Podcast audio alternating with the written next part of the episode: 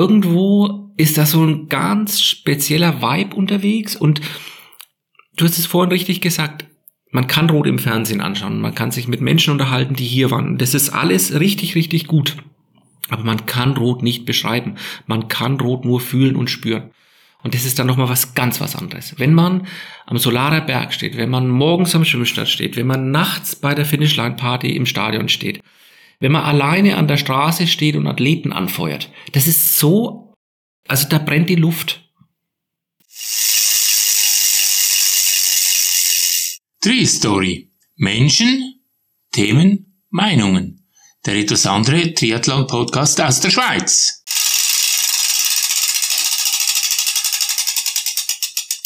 Mein Name ist Sabine Klapper. Herzlich willkommen zum Tree Story Podcast. So, kommen wir gleich zum Thema. Der Exot von Rot. Wie komme ich auf den Titel? Ich war 2022 das erste Mal in Rot und habe meinen Augen nicht getraut. Und obwohl ich sehr viel von der Challenge Rot gehört habe und auch sehr viele Übertragungen im Fernsehen geschaut habe, habe ich gewusst, was mich erwartet und habe es dann doch nicht verstehen können, was in Rot los ist. Ich habe gedacht, ich bin, ich bin wie im Paradies. Mich beeindruckte dann nicht allein, äh, was die Organisatoren auf die Beine stellen, sondern auch der Enthusiasmus der Menschen im Umfeld. Es ist ein Fest für Triathleten und Nicht-Triathleten. Alle machen mit, die Einwohner, die Zuschauer, die Supporter, die Aussteller und auch die Einsatzkräfte, die Behörden. Es ist eine ganz runde Sache. Und diese Begeisterung, diese Leidenschaft und diese Herzlichkeit, die Wärme, das ausschließlich positive Miteinander reißen einen ganzen Landstrich mit. Und ich muss sagen, als ich hier hingefahren bin über die Autobahn, ich glaube, wenn es mir recht ist, war es die A9, so ein braunes Schild, das ähm, ist normalerweise so Weltkulturerbe vorbehalten, da steht dann Triathlon Region Rotsee. Und dann frage ich mich natürlich, wer verwandelt so einen Triathlon in, in ein Paradies?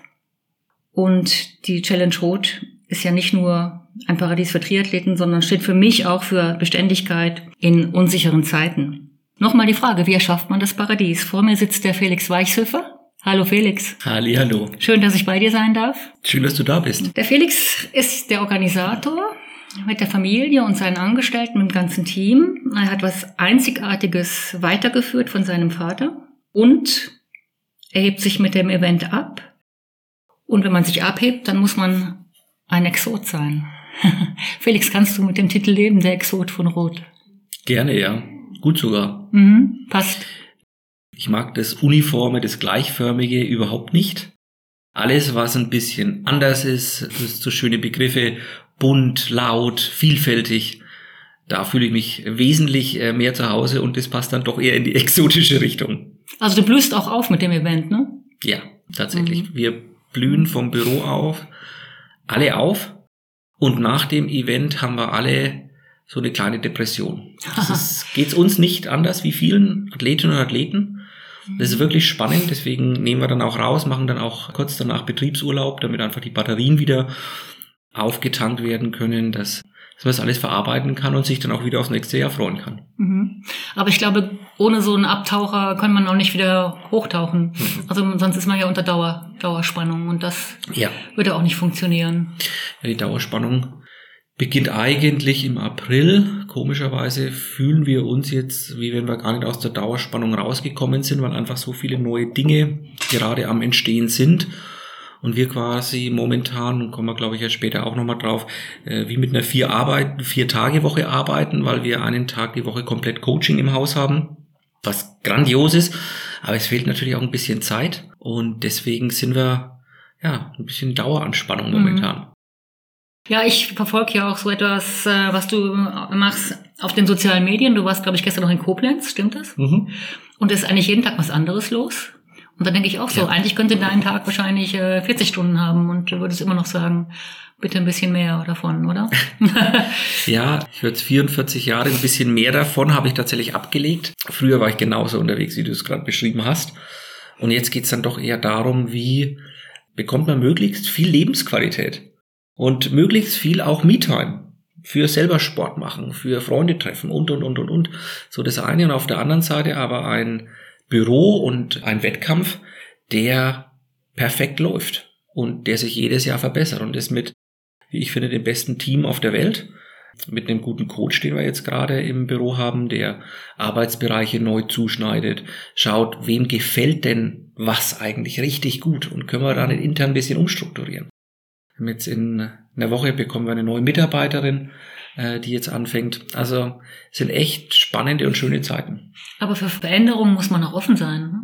Ja, aber ich glaube, das war ich schon immer es ist spannend, äh, wenn der Coach dann immer wieder so darauf hinweist, ah, Felix, da müsstest du jetzt mal ein bisschen flexibler sein. Und ich so, oh, spannend. Ich denke immer, ich bin der flexibelste hier von allen. Nee, nicht immer. Und es ist toll, wenn man so ein Feedback auch von außen bekommt. Und das ist, ja, es wird viel Flexibilität momentan eingefordert von unseren Mitarbeiterinnen und Mitarbeitern. Und wir haben aber schon viel jetzt geändert, bewegt und wir hatten schon immer ein tolles Miteinander, aber irgendwo ist es jetzt auch nochmal angestiegen. So frischer Wind, ne? Ja. Der durch die äh, ja. Ich vergessen wir mal ganz kurz, ich weiß nicht, ob du das kannst, die Challenge Rot. Mhm. Ich glaube doch, habe ich jetzt gerade so rausgespürt. Felix heißt ja der Glückliche. Mhm. Können wir das so stehen lassen? Hm, ich würde mich eher auf der Suche nach dem Glück bezeichnen. Der Glückliche, nee, würde ich nicht sagen. Ich hatte zwei Burnouts hinter mir, also da war ich sehr auf der Suche nach dem Glück. Hab da viel an mir gearbeitet, nehme auch immer wieder so, so Auszeiten für mich tatsächlich, Ayurveda oder Meditationswochen und solche Geschichten, um einfach mal rauszukommen, wieder runterzukommen.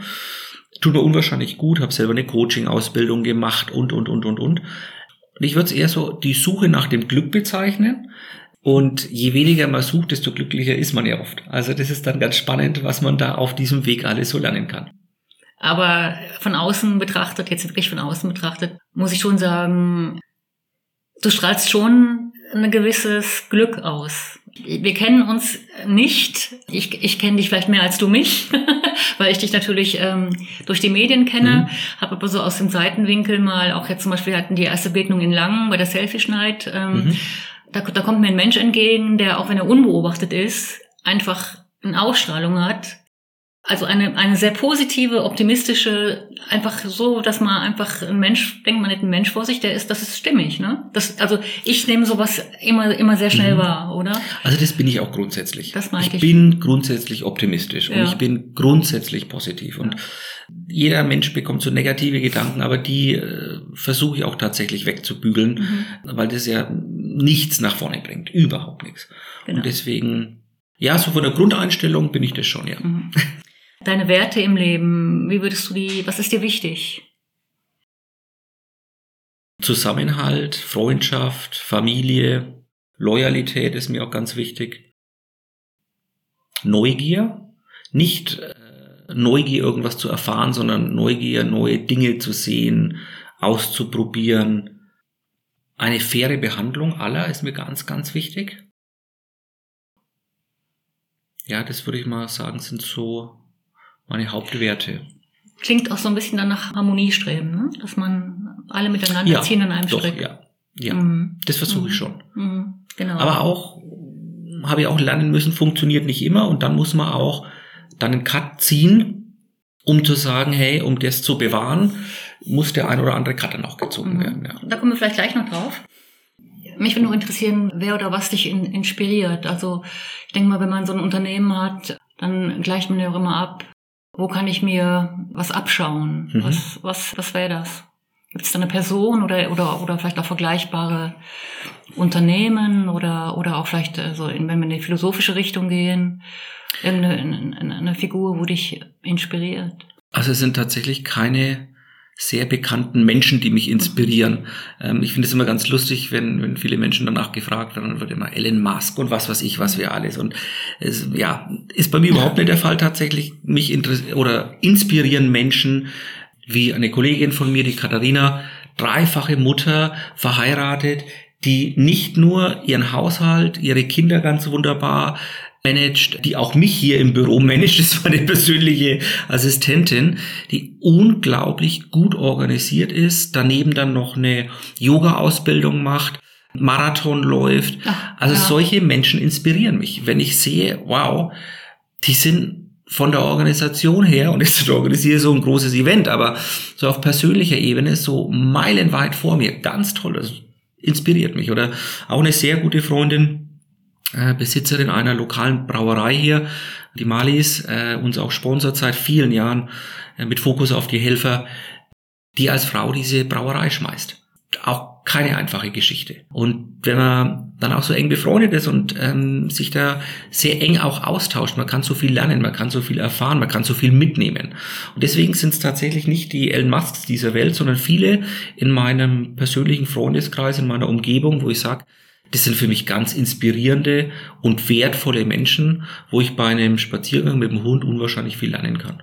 Ja, interessant, ja. Die auch ihren Alltag relativ elegant bewältigen, ne? Absolut, ja. absolut. Ja. Die Werte, du hast es äh, vorhin erwähnt, das hat ja auch was mit der Ver Zuverlässigkeit oder mit der Verbindlichkeit zu tun. Ja. Äh, Siehst du an irgendeiner Stelle, dass die eventuell verloren gehen könnten? Vielleicht Ja. ganz kurz, wie ich das Mhm. meine. Du arbeitest ja mit Partnern zusammen. Ja. Und es gibt ja auch mal so Strömungen oder so, wie, wie, wie, wie Menschen agieren, reagieren, wie sie sich im, im, Gesch- im Geschäftsgebaren verhalten. Dass, dass sich doch was ändert im Miteinander.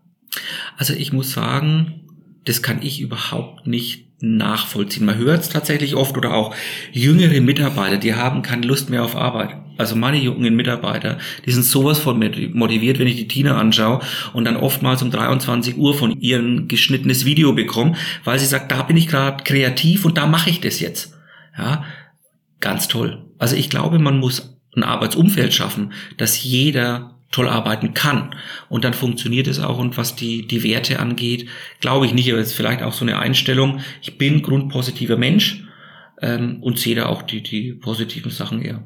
Also ich glaube, das ist auch, was man aussendet. Das zieht man an, vielleicht. Kann man ganz das so sicher. sagen. Ja, ganz sicher. Mhm. Gesellschaftlich ist natürlich eine andere Geschichte. Wenn man jetzt momentan in Deutschland auf die Straßen schaut und, und, und, und was da so los ist und ähm, da muss man schon sagen, bleiben vielleicht ein paar Werte auf der Strecke, für die sich jetzt auch äh, lohnt zu kämpfen. Ja. ähm, Offenheit, Toleranz, all diese Dinge, die wirklich extrem wichtig sind. Und da habe ich persönlich als Mensch schon Angst, dass da was auf der Strecke bleibt oder verloren geht. Mhm.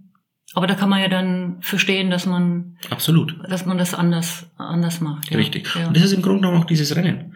Dieses Rennen verbindet weit über 90 Nationalitäten aus der, auf der ganzen Welt. Als Athleten, als Helfer, als Bewohner des Landkreises. Jeder hilft hier zusammen, jeder baut an einem ganz großen und, und schafft Momente und Erinnerungen.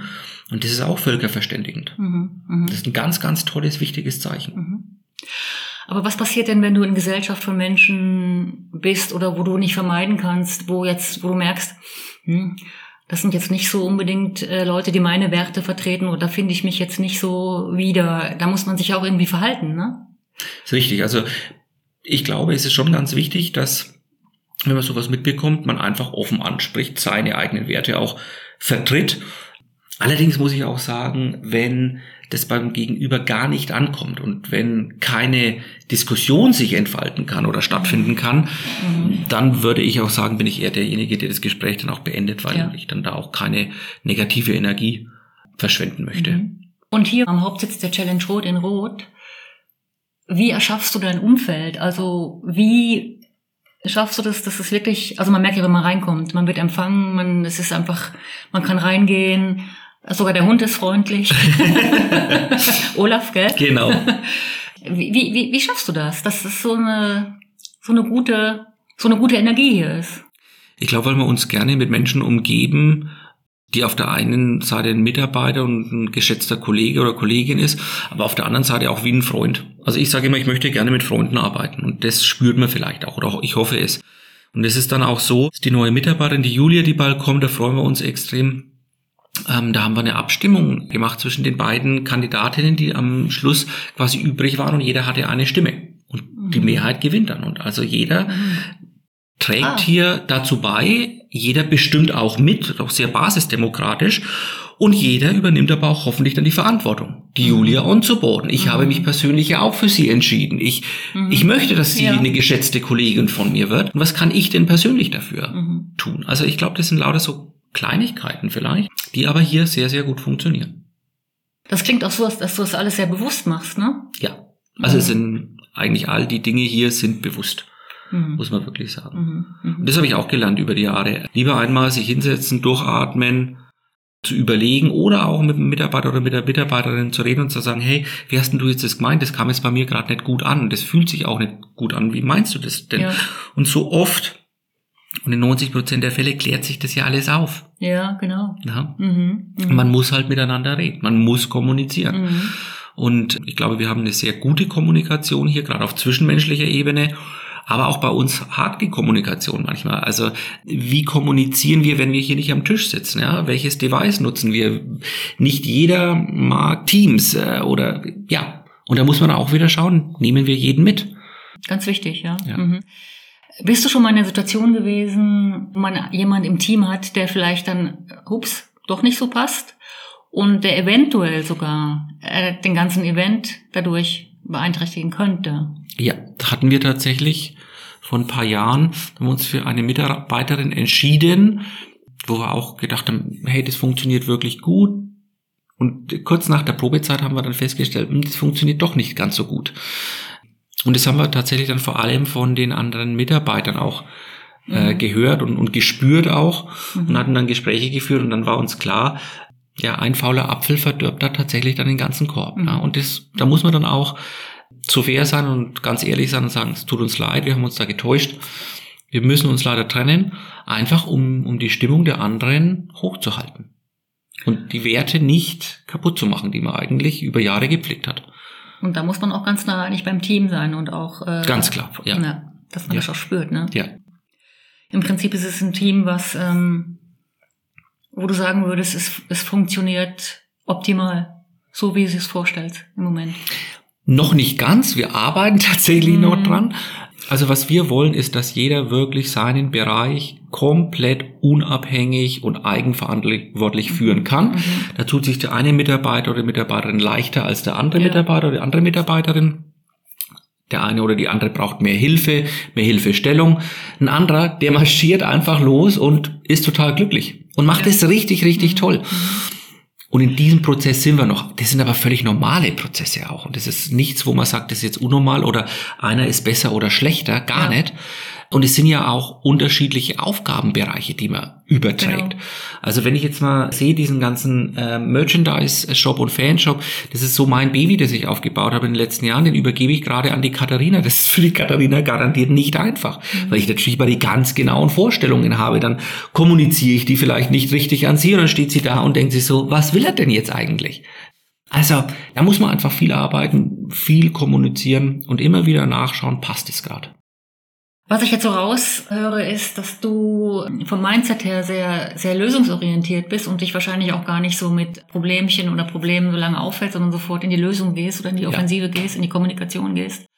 Und wenn, wenn man sich auch länger mit Topathleten beschäftigt, die, die können sich auch nicht leisten. Was war gestern und da, da, sondern die gucken ja. immer nach vorne. Und die sind, äh, die blenden auch aus und konzentrieren sich, fokussieren sich auf das Wesentliche. Das erkenne ich aber auch jetzt da wieder. Ich meine, du hast ja, ja auch Triathlon gemacht, du bist ja, ja auch in, hast, hast du die, die, die, ähm, die Langdistanzen bewältigt, du musst ja auch einen speziellen Mindset haben. Aber ich denke mal, ich meine das eigentlich noch viel mehr bezogen auf die Haltung zu mhm. dem, was man macht. Das, das erkenne ich wieder. Kann man das so ja. stehen lassen? Also ich suhle mich nicht gerne in Problemen. Das bringt einen überhaupt nicht weiter. Mhm. Es gibt ja wirklich so Menschen, die kommen da dann nicht mehr raus und das ist eigentlich ganz traurig. Das, was ich schon tue, ist eine Analyse, weil wenn was richtig schief läuft, dann muss man es auch anschauen und da muss man auch selbstkritisch sein und muss dem Ganzen auf den Grund gehen, einfach um zu versuchen, dass es nicht mehr passiert und dass man nach vorne hinaus besser werden kann. Und dann ist man sofort wieder auf dem Lösungsweg. Ne? Mhm, genau, jawohl. Mhm. Jetzt wollen wir mal den Transfer auf die Challenge. Auf, ich sage sag immer die Challenge. Mhm. Äh, das haben, ich, vor meiner Herkunft, ich muss eigentlich der Challenge sagen, ich entschuldige mich für alle aus Bayern, die jetzt dazuhören, oder sagt man das eigentlich in ganz Deutschland, ne? Regional unterschiedlich. Äh, also ehrlicherweise. Der, die, das, egal. Ja, genau so ist es. es ist eine Challenge. Ja. Wo finden wir diese Werte bei der Challenge wieder? Ich hoffe überall. Überall. Ich hoffe überall, ab dem Moment, wo man diesen Landkreis betritt. Mhm. Es sind ganz, ganz tolle Menschen hier, die nicht alle was mit dem Triathlon zu tun haben. Aber wo ich schon glaube, dass die absolut große Mehrzahl sagt, es ist einfach wahnsinnig cool, dass wir einmal im Jahr so der Nabel der Triathlon-Welt sind und so viele hunderte und tausende Menschen nach Rot pilgern und sich darauf freuen. Und die Gäste stecken auch die Einheimischen an. Und das ist dann so ein Schwungrad, der sich in Bewegung setzt. Die Einheimischen freuen sich auf die Gäste, auf mhm. die, die Homestays, auf ihre Athleten. Wir uns auf die Athleten, die, die Messe auf die Besucher. Also irgendwo ist da so ein ganz spezieller Vibe unterwegs und du hast es vorhin richtig gesagt, man kann Rot im Fernsehen anschauen, man kann sich mit Menschen unterhalten, die hier waren. Das ist alles richtig, richtig gut. Aber man kann Rot nicht beschreiben. Man kann Rot nur fühlen und spüren. Und das ist dann nochmal was ganz was anderes. Wenn man am Solarer Berg steht, wenn man morgens am Schwimmstart steht, wenn man nachts bei der Finishline Party im Stadion steht, wenn man alleine an der Straße steht und Athleten anfeuert, das ist so, also da brennt die Luft. Das ist unglaubliches Gefühl des Miteinanders, der Verbundenheit, der Leistung, der Leiden, der Freude. Das ist unglaublich. Ja, also ich muss da, ein, äh, einen Kritikpunkt an, an, anbringen und zwar war ich, wir um vier Uhr aufgestanden, um den Schwimmstart zu sehen. Ja. Und dann wollte ich unbedingt das Feuerwerk am Abend noch sehen bis Mitternacht. Und ich habe schlapp gemacht. Es ja. tut mir leid. Ja. sich auch mental darauf einstellen, weil ja. man hat auch immer das Gefühl, ich bin jetzt gerade da, wo ich nicht, da ist ja auch noch was und da passiert auch noch was. Und man ist dann ähm, schnell auch mal überfordert mit all den Eindrücken. Ne? Das sind so viele Eindrücke. Und was ja. ich wollte das vorhin nicht erwähnen, aber was, was mir zum Beispiel passiert ist, wir waren im Zielgelände beim, am, am Tag vorher und haben dann gesagt, ja, wie kommen wir denn jetzt zum Schwimmstart? Und wir haben nur laut gedacht, dann haben wir schon einen Fahrradfahrer gehabt hier aus Rot, der gesagt, ich komm, ich, ich bringe euch hin. Dann ja. ist er mit dem Fahrrad mit uns rausgefahren, hat angehalten, hat noch eine, eine Touristenführung gemacht, hat gesagt, was wann wo wie ist. Ja. Dann haben wir am Renntag wieder gesehen, dann hat, hat er uns äh, Laola Welle, obwohl wir gar nicht äh, Teilnehmer waren.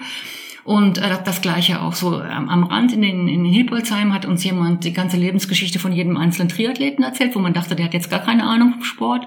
Es ist, ich könnte jetzt tausend solche Geschichten aufzählen. Man, mhm. man staunt einfach nur, was ja. da los ist. Das ist eben auch das, so warum ich jetzt auch mit dir sprechen möchte, weil wie kriegt man das hin, dass man, dass man diese Energie ausweitet, ja. weil das ist, das finde ich ganz, ganz genial. Aber ich finde es auch also ich finde es schwierig, dass Leute diesen Funken überspringen zu lassen, oder? Also ich glaube tatsächlich, dass es vor allem daran liegt, dass es diese Veranstaltung zum einen sehr lange schon gibt. Dieses Jahr feiern wir 40 Jahre. Zum anderen ist es auch so, wir leben hier. Wir gehen nicht irgendwo hin und veranstalten irgendwo eine Triathlon-Veranstaltung, wo ich niemanden kenne. Hier kenne ich die Feuerwehrhäuptlinge, hier kenne ich die Polizei, die Genehmigungsbehörden, viele, viele Beamte in den Rathäusern. Also man kennt sich, man schätzt sich. Wir kennen die Vereine, die Vereine engagieren sich. Für die Vereine ist es aber auch ganz wichtig, das eine oder andere Stimmungsnest zu organisieren, weil da kommt viel Geld in die Vereinskasse.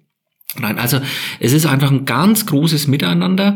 Man kennt sich, man vertraut sich und man stemmt dieses Ding gemeinsam. Und das ist das, was mir auch immer so wichtig ist. Das heißt, ja, Walksüfer, das magst du ganz toll. Ich mache hier alleine gar nichts. Gar nichts mache ich hier. Wenn nicht alle zusammenhalten würden, würde es nicht funktionieren. Und es ist mittlerweile so, dass wenn ich tot umkippe beim Schwimmstart, das merkt niemand in diesem Rennen. Dieses Rennen ist getragen von der Bevölkerung, von der Organisation, die völlig unabhängig von einem Kopf handeln kann. Und das ist ganz, ganz wichtig. Immer im, zum Wohle der Athleten, Gesundheit der Athleten, der Helferinnen und Helfer. Ja, die Prioritäten sind gesetzt. Die Vision, die wir haben als, als Organisation, ist draußen, ist draußen bekannt und jeder handelt ganz individuell danach. Mhm. Und dann mhm. Wird so ein großes Meisterwerk kreiert. Aber ich sag jetzt mal, wenn wir nochmal ganz kurz zurückschauen, einfach noch ein Tipp, Folge 40 habe ich mhm. eine Mutter aufgenommen, mhm. der Alice Weichsurfer, wo wir auch nochmal zurückschauen, das kann man auch nochmal gerne anhören. Das ist die Basis gewesen. Aber was sich nachher daraus entwickelt hat, nochmal drauf, das ist ja nochmal eine ganz andere Nummer, oder? Also man, man Stimmt. Und es geht ja immer, wir kommen noch gleich drauf, es geht ja immer weiter. Ihr, ihr bleibt ja nicht auf dem sitzen, was ihr geschaffen habt, sondern es geht wird immer noch, immer noch verbessert und immer noch gesteigert. Da muss ich schon sagen, Hut ab. Das ist nicht selbstverständlich, ne? Das ist es nicht, das ist richtig. Ich habe auch viel gelernt, muss ich wirklich sagen. Ich glaube, der Erfolg, und das soll jetzt überhaupt nicht arrogant klingen, aber hat auch viel mit meiner eigenen Persönlichkeitsentwicklung mhm. zu tun. Ich habe dieses Rennen von meinem Vater übernommen, der äh, doppelseitig lungentransplantiert wurde, der Monate in Krankenhäusern verbracht hat. Und als er dann gestorben ist, war äh, meine Einstellung, ich muss dieses Rennen in seinem Namen, in seiner Art weiterführen. Das heißt, ich durfte mich ja gar nicht selbst entwickeln, weil es ja alles irgendwo war, diesen heiligen Gral meines Vaters zu erhalten. Aber halten heißt Stillstand. Und da erstmal selber in eine Persönlichkeitsentwicklung zu gehen und zu sagen, hey, es ist jetzt mein Rennen, es ist jetzt meine Entwicklung, ich bringe jetzt meine Gedanken ran, ich möchte dieses Rennen fortentwickeln, ich möchte mich jetzt mal trauen. Also das hat auch tatsächlich ganz viel mit meiner eigenen Entwicklung zu tun gehabt, da loszulassen und zu sagen, ja, Dad, ich bin unwahrscheinlich stolz, was du da aufgebaut hast, aber ich möchte jetzt auch weiterentwickeln und ein Gedanke, der am Anfang für mich ja fast ein Sakrileg gewesen wäre, hey, ich möchte besser sein als du, Dad. Ich möchte es besser machen. Mhm. Das braucht auch Mut und Courage. Absolut. Wenn du den eigenen Vater genau. kämpfen möchtest. Ja. Und es kann ja auch eine Bürde sein. Es war am Anfang eine große Bürde. Es war am Anfang eine sehr große Bürde. 100 Prozent. Und das habe ich auch erst im Nachgang gesehen. Aber jetzt, wie sie sich entwickelt hat, war es vielleicht ein Geschenk. Ich sage immer, es, es soll alles so kommen. Und auch wenn man im Leben, und das ist jetzt nicht nur auf diesen Fall oder auf meinen persönlichen ja. Fall zu treffen, sondern auf alles, alle schlechten Dinge oder oder ähm, nicht einfachen Phasen im Leben, die haben alles ihr Gutes und wenn man nur draus lernt nach vorne hin, da kann so viel Positives entstehen. Ja. Und deswegen möchte ich auch diesen Teil meines Lebens gar nicht missen. Aber jetzt muss ich doch mal was ansprechen, äh, um ehrlich zu sein. Ich nehme auch so, ja, nicht alle, aber fast alle, ich sag mal, die Polizisten, die Feuerwehr, mhm. die ähm, auch Stadtrot ist ja auch vor Ort, ja. mit dem man dann ins Gespräch kommt. Die sind dann auch plötzlich alle Triathleten, ne? Ja. Und wenn mein Kontakt mit Behörden ist oft doch sehr schleppend, Formulare ausfüllen und dann hört man vielleicht auch erstmal nicht viel. Und also ich würde mit, ich würde die Behörden an und für sich nicht mit dem Paradies verbinden. Mhm. Ja, also wie, wie wenn du, wenn du ehrlich bist, kannst du nicht mit die Tischkante beißen und sagen, was, was wollen sie denn jetzt schon wieder? Welches Formular kommt denn jetzt schon wieder? Und mhm. welchen Umweg muss ich denn jetzt nehmen? Also ich, ich frage mich einfach, ja, wie funktioniert das? Also ich habe oder ich glaube, dass wir hier ganz viel Glück haben. Mhm. Ich habe diesen Triathlon hier nicht reingebracht in den Landkreis, sondern ich konnte auch was aufbauen. Und äh, die Behörden die Feuerwehrkommandantinnen und Kommandanten, die haben alle schon erst mit Detlef Kühnel, dann mit meinem Vater zusammengearbeitet. Also jeder wusste schon, um was es grob geht. Das war für mich tatsächlich einfacher. Aber in einer zunehmend unsicheren Zeit, in einer Zeit, wo viele auch Angst haben, Entscheidungen zu treffen, weil am Schluss muss irgendjemand auch genau. seinen Kopf hinhalten. Das ist der Punkt, ja. Das ist nicht ganz einfach. Und da muss ich sagen, habe ich sehr Glück, weil wir mit egal welchen Behörden, im Landratsamt, in den Gemeinden, in den Städten, wirklich tolle Menschen sitzen haben, die sicherlich ihr Ressort vertreten und zwar auch qualitativ sehr gut vertreten, aber die trotzdem das große Ganze sehen. Und da findet man immer einen Weg. Und wir sind noch nie auseinandergegangen, wo ich gesagt habe, okay, das, das Rennen steht jetzt auf der Kippe, weil. Das ist nicht der Fall. Und, und das mhm. ist einfach das Schöne, weil man sich, und da kommen wir wieder zu dem Punkt, man kennt sich, man schätzt sich. Es ist eine unwahrscheinliche Wertschätzung da. Man versteht sich. Man versteht auch die Nöte und Sorgen. Und wenn ich äh, auf die äh, Feuerwehr hier eingehen darf, ähm, wir haben bis zu 700 äh, Kameradinnen und Kameraden der, der Feuerwehren. Da hat nicht jeder Bock, sich einen ganzen Sonntag auf die Straße zu stellen. Nee, und das ist auch verständlich. Und da kommt man nur mit Wertschätzung und mit Zuhören und natürlich auch mit dem einen oder anderen Euro dann einfach voran, um eine Lösung zu finden. Und das ist aber auch völlig normal. Mhm. Und ähm, da muss man viel Überzeugungsarbeit leisten und man muss aber auch zuhören. Und ich habe bisher noch nie jemanden von der Feuerwehr getroffen, der da irgendwie uns gegenüber komisch aufgetreten wäre oder wie ein Rumpelstilzchen, gar nicht. Mhm. Und wir tun genau das eben auch nicht. Mhm. Und wir sagen auch nicht, wir sind die Wichtigsten und äh, ihr müsst. Nee, wir mhm. bitten, mhm. wir wollen, mhm. wir würden uns wünschen. Mhm. Und das sind einfach solche Dinge, wo man in der Zusammenarbeit dauerhaft gut vorgehen muss, wo man sich auseinandersetzen muss, sehr ehrlich und auch immer wieder. Und ich komme auf den Anfangspunkt zurück. Wir leben hier. Wir können diese Gespräche ständig führen. Und das ist ganz, ganz wichtig. Ja, das, das nehme ich auch so wahr. Ich habe jetzt eine Verwandte, die wohnt auch in Rot und äh, arbeitet auch in der Verwaltung. Mhm. Und das war so immer so jahrelang Unverständnis. Also sie, sie ist auch nicht sportlich, sie interessiert sich nicht für Sport, mhm. aber dass ich noch nicht in Rot gewesen bin während dem Triathlon, das hat sie, das kann sie nicht nachvollziehen. Das ist einfach no, no go, oder? Ja, ja. Und da merkt man so, es macht auch wirklich jeder mit. Ich denke mal, vielleicht ja. Äh, profitiert ja auch jeder in irgendeiner Weise, ne? Also das ist ja, es ist ja ein Fest, wo, wo jeder sich auch zeigen kann, wo jeder mitmachen kann, wo man auflebt. Ja. Jeder hat ja auch was davon, wenn er will. Wenn er möchte. Genau, es gibt natürlich auch bestimmten Prozentsatz an Menschen, den ich jetzt nicht äh, definieren kann, weil es ja keine Umfrage gibt oder so, aber die auch sagen, die Stadt ist voll, ich kann mich hier nicht mehr bewegen, das regt mich alles fürchterlich auf. Und auch das darf sein. Mhm. Auch das darf sein. Mhm. Ne? Aber es ist, wie du sagst, schon ein Fest, wo viele sehr gerne mitmachen und sich drauf freuen und wo wir auch im Rahmenprogramm viel anbieten, auch an Nicht-Triathleten. Ne? Mhm. Übrigens, Tree Story steht für Inhalte und nicht für Werbung. Wenn du mich finanziell unterstützen möchtest, findest du alle Angaben in den Show Notes. Ich danke dir. Das klingt aber so, dass du noch nie an der Stelle warst, wo du vielleicht mit gewissen Wünschen oder, oder Optionen, die du offen halten wolltest für das Rennen, nicht weitergekommen bist. Oder hast du auch mal gesagt, jetzt bin ich in der Wand, wir müssen, wir müssen umdrehen das müssen wir anders, anders regeln. Oder wir müssen, was weiß ich, eine Strecke anders legen oder den Stand können wir nicht aufstellen. Oder das, was ich mir gewünscht habe, können wir nicht realisieren. Nee, dass ich an so einem Punkt war, wo gar nichts mehr weiterging, war ich tatsächlich noch nie. Aber es liegt wahrscheinlich auch daran, dass ich mir immer genau überlege, was wünsche ich mir denn eigentlich? Und ist es auch realistisch und kann das Gegenüber da überhaupt mitgehen? Mhm. Und dementsprechend formuliere ich dann vielleicht auch meinen Wunsch und, und gehe nicht mit irgendeiner Maximalforderung an den Bürgermeister ran oder an, an den Landrat oder das mache ich dann wahrscheinlich eher nicht. Mhm. Und wenn ich von etwas überzeugt bin, dass das wirklich wichtig ist oder dass es der Sicherheit dient, dann gehe ich da einfach mit den Argumenten auch ran und, und versuche mein Gegenüber auch mitzunehmen. Und das funktioniert dann eigentlich schon. Argumente funktionieren immer. Funktionieren also immer. Also fast immer. Ja. Eigentlich immer. Und dann auch die Art und Weise, wie man sich äh, an den Tisch setzt.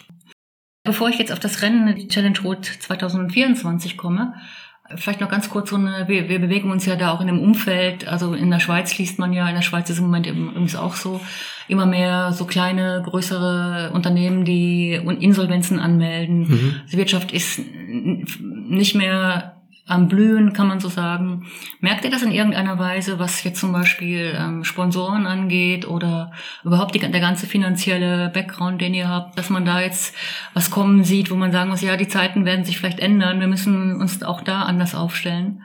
Also die Zeiten haben sich tatsächlich in der Eventbranche bei uns schon längst geändert. Also Corona war eine Katastrophe ein Jahr ohne Einnahmen, aber das sind wir Gott sei Dank mit dem kompletten Betrieb und mit allen Mitarbeitern und Mitarbeitern durchgekommen das Jahr drauf ein Drittel der Stadterinnen und Stadter nochmal Schulden angehäuft. Also de, äh, bei uns ist das schon längstens angekommen, muss man wirklich sagen. Das, was jetzt stattfindet, da sind wir schon drinnen.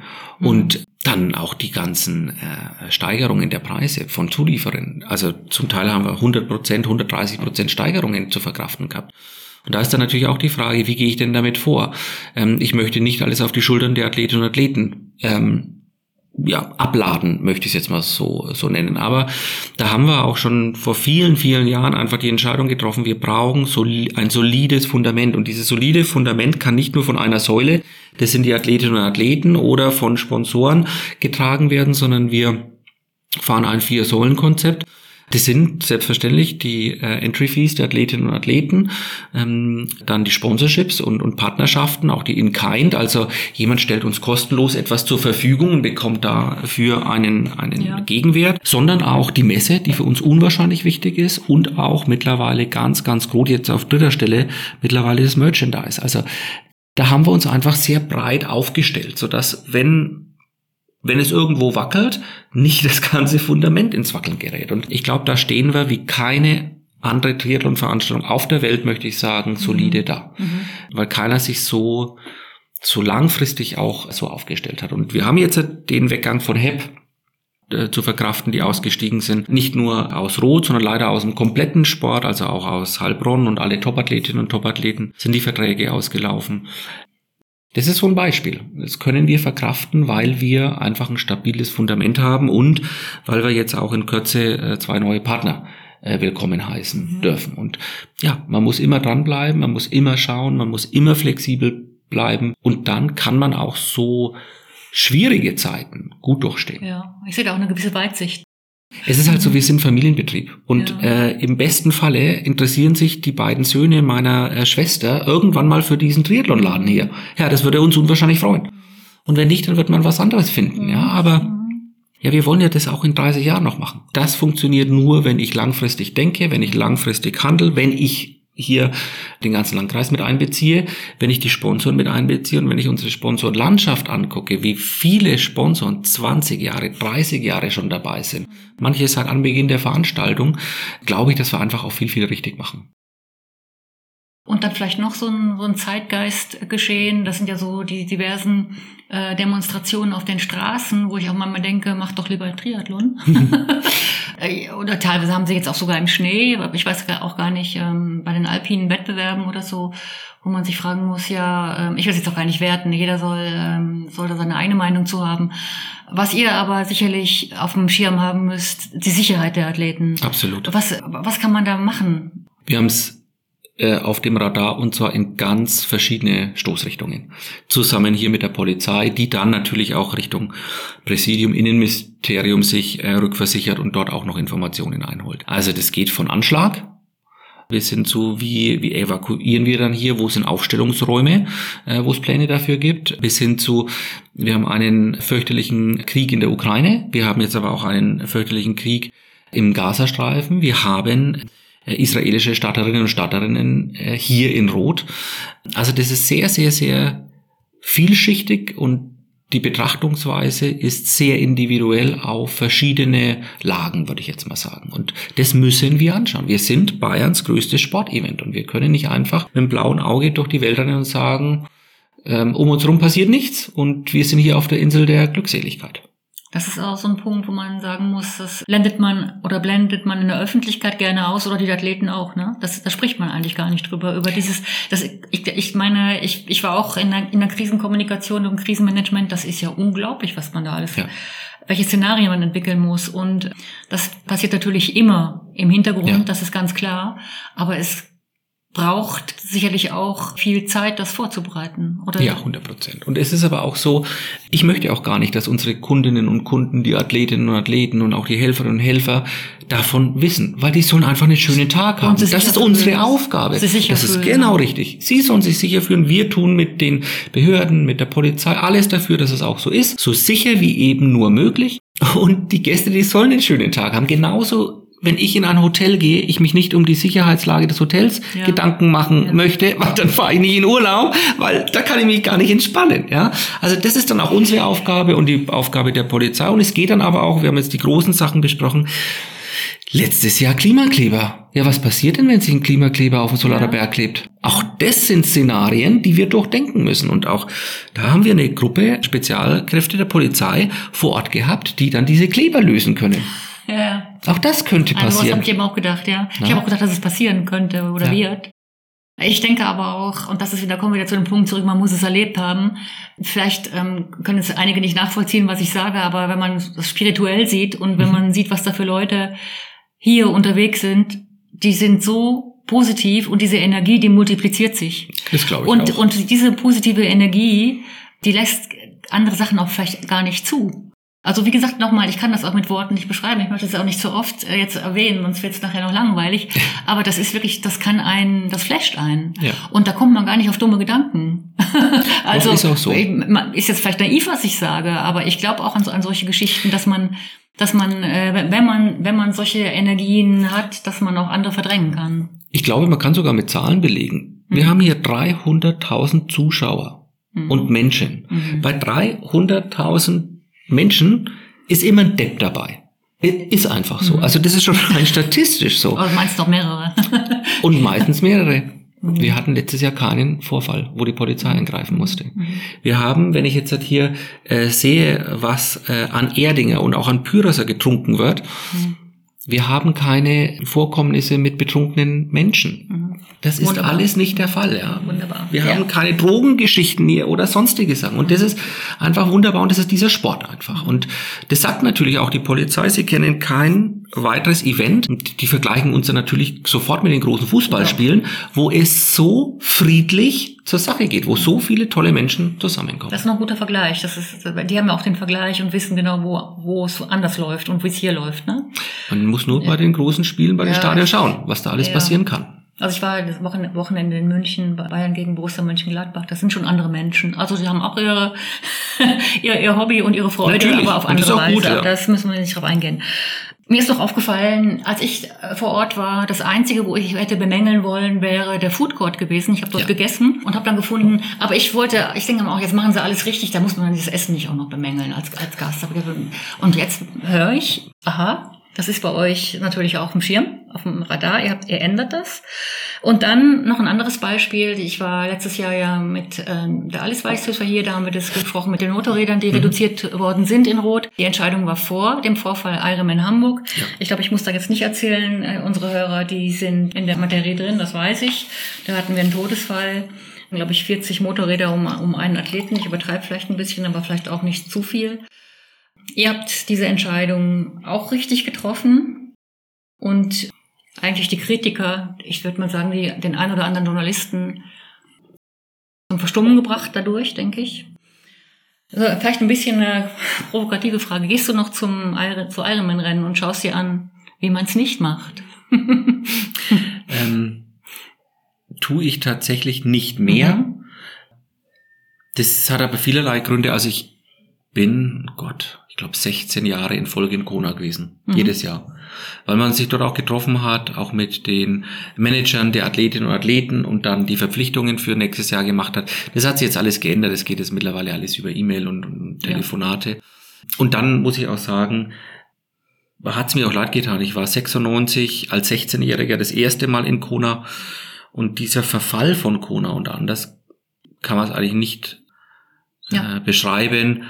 Das hat mir auch leid getan, weil ich bin damals als 16-Jähriger, hier war der Ironman Europe in Rot auf einer Reise zum Heiligen Gral gewesen. Es war die längste Reise, die ich jemals gemacht habe. Es war ja die Reise zum Heiligen Gral und ähm, zu sehen, wie das alles verkommen ist und, und äh, zum Teil herabgewirtschaftet wurde, ist ist traurig. Und wenn ich jetzt dann sehe und höre, dass es keine Helferfeste mehr gibt bei Ironman-Veranstaltungen, keine Pasta-Partys, weil alles einfach weggespart wird, das ist einfach traurig. Ja. Nichtsdestotrotz äh, schätze ich äh, Kolleginnen und Kollegen vom Ironman, Olli Schick zum Beispiel. Äh, wir haben wirklich einen tollen Austausch, einen wichtigen Austausch. Wir sprechen die Daten ab. Das hat einfach immer ganz, ganz toll funktioniert. Da ist eine absolute Wertschätzung da. Und da würde ich mir das ein oder andere auch gerne mal anschauen. Aber es ist natürlich auch alles rund um unser eigenes Rennen und das sind die Tage begrenzt. Mhm, genau, also das kann ich nachvollziehen, ja.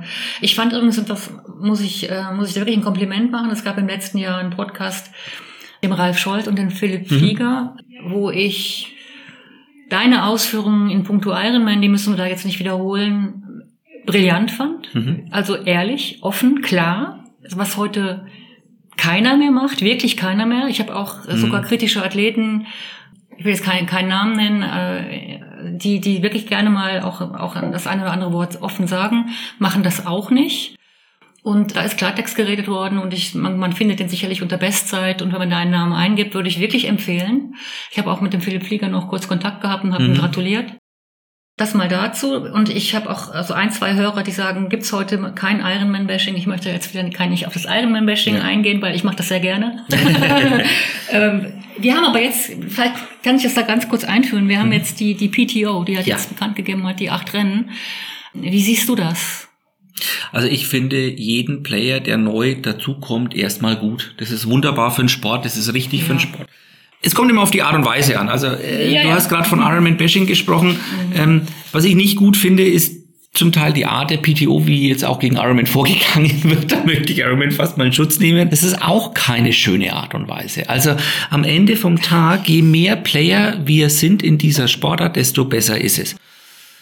Und wenn ich jetzt äh, als ganz, ganz junger Player mit ganz viel Geld von äh, irgendwelchen Investoren da reinkomme, selber noch nie Geld verdient habe, aber so tue, wie wenn ich der Einzige bin, der hier die Welt einreisen kann, gefällt mir das persönlich ehrlicherweise so auch nicht. Also, wir haben jetzt seit acht Rennen vor uns diese Saison. Zwei davon ja, sind in der Schwebe. Äh, einmal ist Kalifornien äh, angekündigt, das ist Escape from Alcatraz, das weiß jeder. Äh, es soll keine zwei Tage gesperrt werden dort, da gibt's Probleme. Dann das Season-End-Finale ist im Oman, aber Oman wurde jetzt auch wieder nicht bekannt gegeben. Ja. Anscheinend gibt's auch wieder Probleme. Also einfach mal die Arbeit machen. Ja, so ein bisschen Flickwerk, ne? Hab Ja. ich- Und das ist das, was ich auch immer zu unseren Leuten sage. Wir verkünden nichts, wenn wir nicht zu 110% sicher sind, dass wir es auch durchführen können. Bitte kein Overpromising. Das mag ich persönlich einfach nicht, sondern ankündigen dann, wenn was sicher ist und dann auch übererfüllen. Das ist immer unser Anspruch und dann sehen wir weiter. Aber ich mag Ankündigungsweltmeister nicht. Ja, und es ist auch so, ähm, wann sollen die Athleten eigentlich mal ihre Saison planen? Also ähm, Ende Januar, äh, finde ich auch ein bisschen spät. Naja, aber das, deswegen bin ich ja nicht hier, Felix. Es wird, ich- es wird spannend, es wird spannend. Ja. Wir schauen uns die Saison gemeinsam an und Meine schauen. Frage ist, ist ja eher darauf hinab, wenn ich jetzt als Hot, ähm, als Hotshot, als, als Superstar im, im Triathlon, wenn ich, wenn, es- wenn ich das mal so formulieren darf, diese Serie mache, besteht da nicht die Gefahr, dass ich rot auslassen muss? Weil ich Das kann, durch, bin? das kann durchaus sein. Das kann durchaus sein. Das kann auch sein mit der Ironman-Serie, die jetzt halt angekündigt ist. Aber erstmal ist es tatsächlich so, dass die beiden sich eher bekriegen. Also, ähm, wie soll ich das jetzt sagen? Wir sind in den Endverhandlungen mit unseren Top-Athletinnen und Top-Athleten und wir kriegen richtig, richtig gutes und interessantes Feld nach Rot. Äh, Das kann ich jetzt schon versprechen. Aber um was geht's uns auch vor allem? Es geht uns um die Altersklassenathleten. Du hast schon gesagt, wir haben einen neuen Caterer hinten am Food Court. Der Food Court wird dieses Jahr ganz anders ausschauen. Wir haben uns da ganz viel einfallen lassen. Wir arbeiten mit unseren Sport, äh, Sponsoren und Partnern an neuen äh, Sachen. Darum geht's uns vor allem. Der Kunde ist doch ehrlicherweise der Altersklassenathlet. Das ist der Konsument und für den müssen wir alles tun. Und die PTO hat, ich weiß es gar nicht, an wie vielen Rennen sie jetzt hat, äh, auch Altersklassenathleten zulässt. Ja, aber das war letztes Jahr auch kein großer Wurf. Ähm, 200, 300 Athleten, die da teilgenommen haben. Also das scheint auch nicht zu funktionieren. Von dem her, wir konzentrieren uns auf das, was wir richtig, richtig gut können und was wir in den letzten Jahren bewiesen haben und arbeiten da ganz verlässlich weiter nach vorne. Und dann wird uns das nicht schaden. Genau, aber ich habe gerade jetzt zwei Beispiele angeführt für absolut richtige Entscheidungen zur richtigen Zeit. Mhm. Ich kann natürlich jetzt mehr zusammenreimen, wie die Entscheidungen kommen, wie du, wenn du erzählst, wie ihr arbeitet. Aber hast du trotzdem noch vielleicht so eine, so einen entscheidenden Hinweis, wie seid ihr immer zur richtigen Zeit mit richtigen Entscheidungen am richtigen Ort? Indem ich einen ganz tollen Mitarbeiter habe, den Torben, der sich um all diese Auswertungen kümmert. Und der uns dann auch brieft, was haben die Athleten uns in der Athletenumfrage mitgeteilt. Und zwar nicht nur, was haben sie angekreuzt und wie stehen wir da auf einer Punkteskala, sondern auch bei den offenen Fragen, wo es zum Teil echt Probleme zum Beispiel gibt. Und da gehen wir dann rein. Und das schauen wir uns genau an. Und das geben wir dann auch weiter an die Wettkampfleiterinnen und Wettkampfleiter. Und dann, das ist auch so eine Geschichte, äh, auch wir sind äh, nicht ja, davor gefeit, auch mal Fehler zu begehen. Wir hatten damals die Laufstrecke verlegt, haben zwei Runden gehabt, sind zweimal nach Bügenbach gelaufen. Das haben uns die Athleten ganz schön um die Ohren gehauen und da haben, waren wir dann auch nicht äh, verlegen und haben gesagt, es tut uns leid, das war ein Fehler. Wir ändern das jetzt nochmal. Also man muss auch lernen dürfen, man kann auch lernen und ich sehe es tatsächlich so, ein Fehler wird auch vergeben, wenn man einfach drüber spricht und wenn man offen und ehrlich und mit offenem Visier ist. Und da sind wir dann im Jahr danach wieder zurückgegangen. Was ich so, was ich so sehe, wenn ich, wenn ich verfolge, was ihr macht, es gibt doch einige, einige Neuerungen, auch im Hinblick auf 2024. War das mit dem Food Court jetzt die wichtigste oder würdest du vielleicht noch ein, zwei weitere anführen, wo vielleicht auch für die Athleten, die starten oder auch für die Zuschauer, die kommen, wichtig sind? Es wird eine noch wichtigere geben tatsächlich, da sind wir aber in Endgesprächen mit dem Landratsamt. Das dauert noch ein bisschen, bis wir das bekannt geben können, aber das wird tatsächlich für die Athletinnen und Athleten ganz wichtig sein, geht auch wieder um den Aspekt Sicherheit. Okay. Ähm, und ja, ansonsten tatsächlich Food Court und das, was wir dort präsentieren wollen für die Athletinnen und Athleten, aber vor allem auch für die Angehörige und für Kinder, wird, glaube ich, eine richtig, richtig gute Geschichte. Aber das sind wir auch noch nicht ganz durch müssen wir uns gedulden. müssen wir uns noch ein bisschen gedulden, aber es ist tatsächlich so, man hört Monate von uns nichts, ist aber nicht so, dass wir dann schlafen wie die Murmeltiere, sondern genau da gehen wir ständig ins Landratsamt, setzen uns mit Partnern zusammen, bereiten all diese Dinge vor, die dann zum Teil wie am Fließband veröffentlicht werden. Aber die brauchen alle Monate Zeit der Vorbereitung. Mhm, Ja, das kann ich nachvollziehen. Das braucht muss auch in trockenen Tücher gebracht werden. Absolut. Demnach gibt es vielleicht schon Änderungen für 2025, wo es für in 2024 nicht geschafft haben. Was langfristige Sachen oder schon mal Gedanken, die vorauseilen? Nicht tatsächlich, haben wir alles ins 24 reingequetscht. Sehr schön. Alles, was Änderungen gibt, Ja, äh, gibt sofort dieses Jahr. Ja, ist ist auch so eine Geschichte. Wir haben ja so viele lo loyale Athletinnen und Athleten und das ist für uns auch ganz wichtig, dass die jedes Jahr kommen und sagen: Ach, schau her, jetzt haben sie sich wieder was Neues einfallen lassen. Mhm. Dass man eben nicht hinfährt und sagt: Oh, jetzt wird's mir langsam langweilig. Ich glaube, jetzt muss ich mal woanders Mhm. starten. Sondern wir wollen ja auch unsere Kundinnen und Kunden halten, indem wir uns immer wieder was Neues einfallen lassen, indem wir was besser machen, schöner machen, anders machen. Und ja, in den meisten Fällen kommt es richtig gut an. Ich möchte jetzt zum Schluss nochmal diese, diesen Kreis ein bisschen schließen, weil du hast ja am Anfang diese Coaching-Agentur erwähnt. Und ihr seid ja andererseits, seid ihr ein Familienunternehmen, jeder kennt jeden sehr gut, da komme ich vielleicht auch gleich mal ganz kurz drauf. Ähm, da denke ich mir, wieso brauchen die eine Coaching-Agentur? Die, die, jeder kennt sich, jeder kennt sein Aufgabengebiet. Äh, was Besseres gibt's ja eigentlich gar nicht. Weil ich absolut davon überzeugt bin, dass der Blick von außen super wichtig ist. Der Blick von außen aber ganz bis ins Interne rein. Also wie gesagt, ich habe selber eine Coaching-Ausbildung äh, gemacht, ähm, nutzen wir auch bei den Mitarbeitergesprächen. Ich glaube auch, das hat ähm, vieles, vieles nochmal verbessert. Aber ich brauche diesen Blick von außen, auch auf mich selbst, im Umgang mit allen anderen. Ähm, da nehmen wir drei uns auch nicht aus. Mom, Kat und ich sind da nur einer von vielen. Ähm, und das ist ganz, ganz wichtig. Und das gelingt dir nicht, dass du dich von außen in dem System Challenge Rot sehen kannst. Nicht Ich schaffen. glaube nicht immer. Ich glaube tatsächlich Mhm. nicht immer. Mhm. Ich glaube, ich bin sehr selbstreflektiert, auch extrem selbstkritisch. Das habe ich von meinem Vater. Aber du bist trotzdem in dem ein oder anderen Auge dann manchmal blind. Und das ist schon ganz gut, wenn du mal jemand von außen anstupst und sagst, hey, weißt du eigentlich, wie das ankommt? Oder hey, ist das jetzt wirklich die richtige Entscheidung? Hm, weiß ich ich nicht. Stimmt, könnte sein, ja. Ich finde das noch spannend, weil ich, ich kann das noch gut nachvollziehen, weil man sich selber, da braucht man es für eine Veränderung manchmal zehn Jahre, jemand draufkommt, manchmal auch gar nicht oder ein Ja. Leben lang nicht. Und bei den anderen äh, sieht man eigentlich relativ schnell, was man ändern könnte. Richtig. Und das finde ich immer noch spannend, weil es- dass man, wenn man diese Fähigkeiten hat, auch andere zu beobachten, zu analysieren, sich, was sich selber nicht schafft. Ja. Hm, das ist interessant. Nochmal ganz kurz zu der Familie, weil ihr euch ja alle so gut kennt. Das ist natürlich ein Riesenvorteil. Und ein riesen Nachteil. Jetzt kommen wir. Jetzt kommen wir. Also Felix. Was, äh, was, ist, was, was sind so die Nachteile? Ich glaube, der Nachteil ist, Also dass... Katrin steht im Büro neben hinter, gucken, dass du da noch heil rauskommst. ja. Nee, äh, die Nachteile sind 100 Prozent, dass man wesentlich kürzer, manchmal auch knackiger kommuniziert. Ne, das würde man mit einem Mitarbeiter so nie machen, sondern da geht's einfach, wenn man unter Druck ist, mal ganz schnell und dann wird's manchmal auch ein bisschen rougher. Und das sind so Dinge, wo man dann sagt, oh, das war jetzt vielleicht nicht ganz so gut. Ja, also man kennt sich gut, es hat aber auch ganz, ganz große Vorteile. Man sieht sofort, dem anderen geht schlecht, der andere ist jetzt voll, da muss jetzt mal einer übernehmen. Ähm, das ist, das sind Riesenvorteile, weil man muss nicht sprechen, man kennt sich einfach. Ne? Blindes Verständnis. absolut blindes Verständnis. Ähm, das ist ein riesengroßer Vorteil, wo auch der eine für den anderen mal einspringen kann. Aber es ist dann auch ein Nachteil, weil man dann doch äh, vielleicht mal etwas schneller, etwas unüberlegter den Mund aufmacht. Mhm. Und auch kritischer ist. Ja. Tatsächlich ist man Ja. innerhalb der Familie nochmal wesentlich kritischer als Mitarbeiter oder Mitarbeiterin gegenüber. Mhm. Da lässt man viel mehr durchgehen oder sagt, ach komm, das passt doch. Also ich nehme das jetzt so wahr, das ist eigentlich so ein beispielhaftes Unternehmen, wie es eigentlich sein sollte, dass man auch das mit Herzblut macht, dass man auch immer wieder justiert, wo, wo stehen wir und was können wir zusammen, Mhm. zusammen besser machen. Und wir sind auch in einem Umfeld, das wir auch mitnehmen.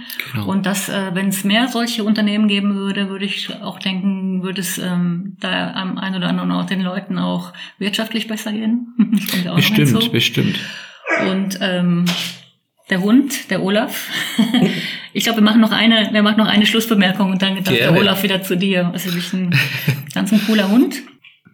Ich merke das so auch bei Triathleten, die werden ja oft so diese Exoten, die werden ja oft auch so bestaunt. Mhm. Manche finden das ganz toll und manche werden dann auch ganz schnell leider neidisch. Das ähm, erfährt man immer wieder. Du hast auch sicherlich Neider. Das weil du, bist ja, bleibt, du strahlst ja. ja, es bleibt leider nicht aus, ja. Wie würdest du sagen, gehst du damit um oder was würdest du auch, wir wollen jetzt nicht in den Bereich Tipp oder Lebens, Lebensratgeber, Mhm. aber vielleicht doch so ein bisschen, was, wie, wie geht man mit Neidern um? Also ich habe mir das viel zu lange, viel zu sehr zu Herzen genommen, Mhm. weil ich so Sprüche dann über mich persönlich eigentlich eher von Menschen gehört habe, über Dritte, zu mir selbst natürlich Mhm. nie, die mich gar nicht kennen. Also jemand, der mich kennt, da habe ich doch noch nie was gehört. Und das sind so Dinge, wo ich mir dann immer gedacht habe, hey, der Mensch kennt mich gar nicht, wie kann der nur? Und, und das habe ich wirklich als, als Angriff und, und als tiefe Verletzung und Kränkung dann auch gesehen und wahrgenommen, bis ich irgendwann mal gesagt habe, okay, das muss aufhören, weil das macht mich ja kaputt. Mhm. Was mir tatsächlich geholfen hat, war der Gedanke, den mir eine gute Freundin mit auf den Weg gegeben hat. Felix, derjenige, der sowas sagt, der hat ja selber ein Problem. Der projiziert ja nur eine seiner Probleme in dich. Da ist irgendwas, was ihn triggert. Das hat mit dir als Mensch gar nichts zu tun. Und der Gedanke hat mir einfach geholfen. Und dann kann man das abfedern Ja, und weitermachen. Ja. Mhm. Also insgesamt muss ich wirklich sagen, glaube ich, bin ich auf einem super Weg und äh, ich krieg so viel Zuspruch und es macht mir selber so viel Freude und da lasse ich mich auch nicht vom Gleis nehmen. Und ich würde auch sagen, wenn das exotisch ist, dann ist man doch gerne exotisch, oder? Absolut. Mhm. Danke, Felix, für das Gespräch. Sehr mir großen gerne. Spaß gemacht. Ich glaube, wir haben nichts vergessen, was vielleicht noch für die Athleten oder speziell auch vielleicht für die Teilnehmer in der Schweiz noch irgendwie interessant wäre. Wir haben das, glaube ich, jetzt rund gemacht, ne? Wenn nicht, gerne Ja, Volume ich- 2, kommst du Komm wieder ich vorbei. wieder. ich wünsche alles Gute für die Vorbereitung und wir sehen uns äh, 2024 in Rot. Herzlichen Dank. Danke, Felix. Und danke fürs Zuhören. Hm?